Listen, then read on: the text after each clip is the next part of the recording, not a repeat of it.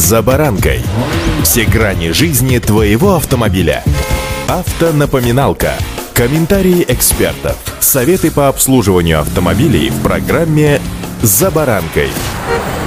Техосмотр в новом формате — это то, с чем придется свыкнуться. Причем, чем раньше, тем лучше. Причем всем. Но вы должны понимать, что ровно здесь очень многие столкнутся с тем, что машина техосмотр просто не пройдет по той или иной причине. Я думаю, что каждый из вас знает тот или иной грешок своего автомобиля. И самым наиболее вероятным результатом прохождения очередного ТО будет отправка машины на ремонт, если вы хотите, чтобы она продолжала колесить по дорогам страны под вашим управлением. Сегодня о том, что может ожидать автолюбителей по результатам техосмотра. С вами Забаранка Александр Карпов. Здравствуйте. Автомобильные факты.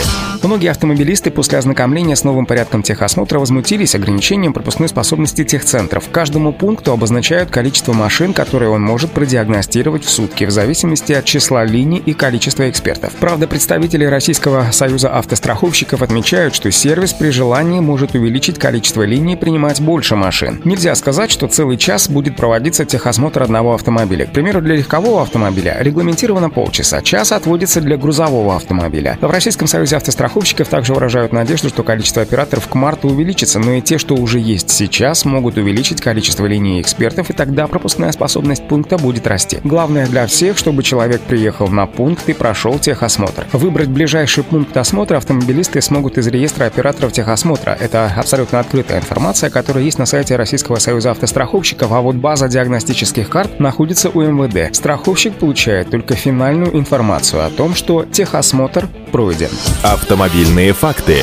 Именно МВД будет контролировать систему, технический пункт техосмотра и проверять информацию в диагностических картах. Если полиция обнаружит ошибки или нарушения, то диагностическая карта будет аннулирована, а виновные понесут наказание вплоть до уголовного. Согласно регламенту, диагностическая карта может быть аннулирована, если будет установлено, что технический осмотр не проводился, или если при проведении техосмотра выявлено несоответствие обязательным требованиям безопасности автомобиля, а также выяснится, что техосмотр проводился с нарушением. Например, не были проверены все необходимые опорные узлы автомобиля. МВД может провести проверку спустя полгода после выписки диагностической карты и покупки полиса ОСАГО. В этом случае, по данным Российского союза автостраховщиков, полиция обязана проинформировать страховщиков об аннулировании диагностической карты.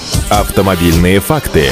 Уже сейчас освобождены от получения диагностической карты легковые автомобили возрастом менее 4 лет. Ранее это были автомобили менее 3 лет. Раз в два года должны проходить техосмотр легковые автомобили, грузовики разрешенной массы до 3,5 тонн, монотранспортные средства, прицепы и полуприцепы возрастом от 4 до 10 лет. Раньше это от 3 до 7. При достижении возраста в 10 лет эти же транспортные средства должны проходить техосмотр каждый год. Также ежегодно должны проверять легковые такси, автобусы, грузовики для перевозки пассажиров, а также массы более 3,5 2,5 тонн. Помимо этого, транспорт со специальными сигналами учебные автомобили в возрасте до 5 лет. При расчете возраста автомобиля включается год его выпуска, указанный в паспорте транспортного средства или свидетельстве о регистрации транспортного средства. Вот с такими новыми реалиями нам с вами, друзья, придется столкнуться при прохождении техосмотра весной этого года. А пока строгое соблюдение правил дорожного движения, я думаю, станет главным гарантом нашей с вами безопасности на дорогах. Удачи! За баранкой.